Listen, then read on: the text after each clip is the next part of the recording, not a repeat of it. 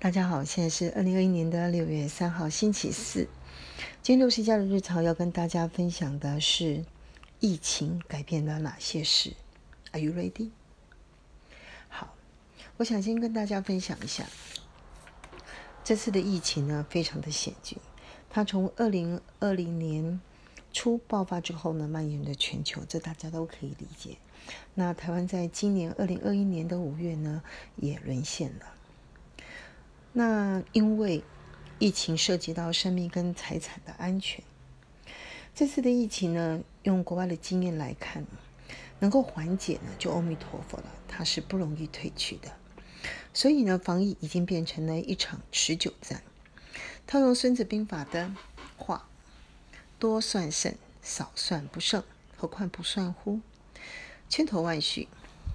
六十家人的这个小小又已经开始渐渐老化的脑袋，呃，虽然没有办法全面的三百六十度的去中观来破解这件事情，但是还是想要会诊几个重要的资讯，希望自己能够勇敢的面对它，然后好好的思考如何应应，也就是所谓的处理它。我想这才是正办。好，第一个跟大家分享的是，通膨真的来了。通膨的原因很多，但是你简化到最后的话，简单讲就是供给减少了，需求增加了，再加上货币政策太宽松了，更多的钱想要追逐更少的物资，当然物价就上来了。但是。呃，我们不能够认为它是一个全面的通膨。事实上，K 型化跟贫富差距扩大的情形现象是存在的。我们看到，第一个，大型的企业开始大幅的增加他们的资本主支出。呃，最主要的原因是因为他们要因应高科技的需求，例如线上交易。例如远距工作等等。另外，他们要应应生计的需求，例如疫情的问题，例如人口老化的问题，也要开始应应所谓永续经营的问题，所以才会谈到 ESG。ESG 在这边，我想再重复一下，它是三个字组成的。第一个是环境，它的重点在 environment，就是环境的保护。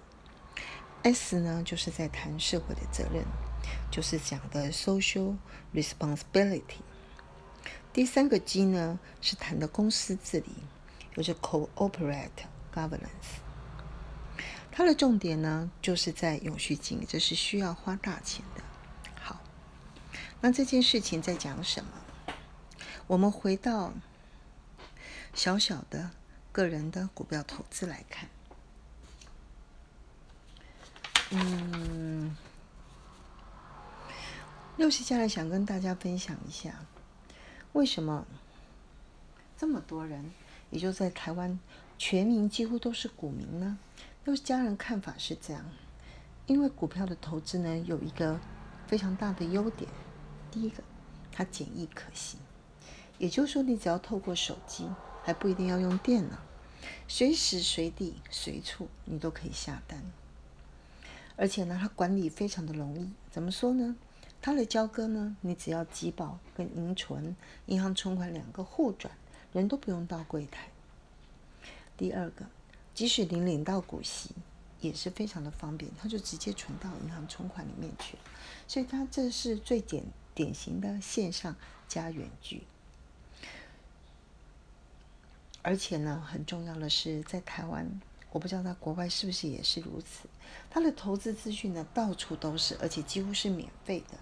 从广播每一天早上 News 九八的七点到九点有非常重要的财经新闻，到电视呢也是每一天五十七台、五十八台呢有一大堆的呃名嘴们在上面讨论。呃，五十六台在文茜的世界周报跟。世界财经周报里面也会有一些国际性的分析。当然，你去看券商的网站里面，也会有各家呃公司的呃基本资料，包括财务啊、营收啊、获利啊，还有即时消息等等。当然，你也可以上股市观测站，但那是比较没有经过整理的。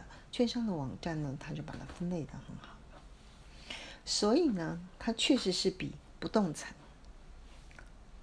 啊方便太多了。不动产呢，投资决策呢，它在资讯的取得呢，相对是比较紊乱的。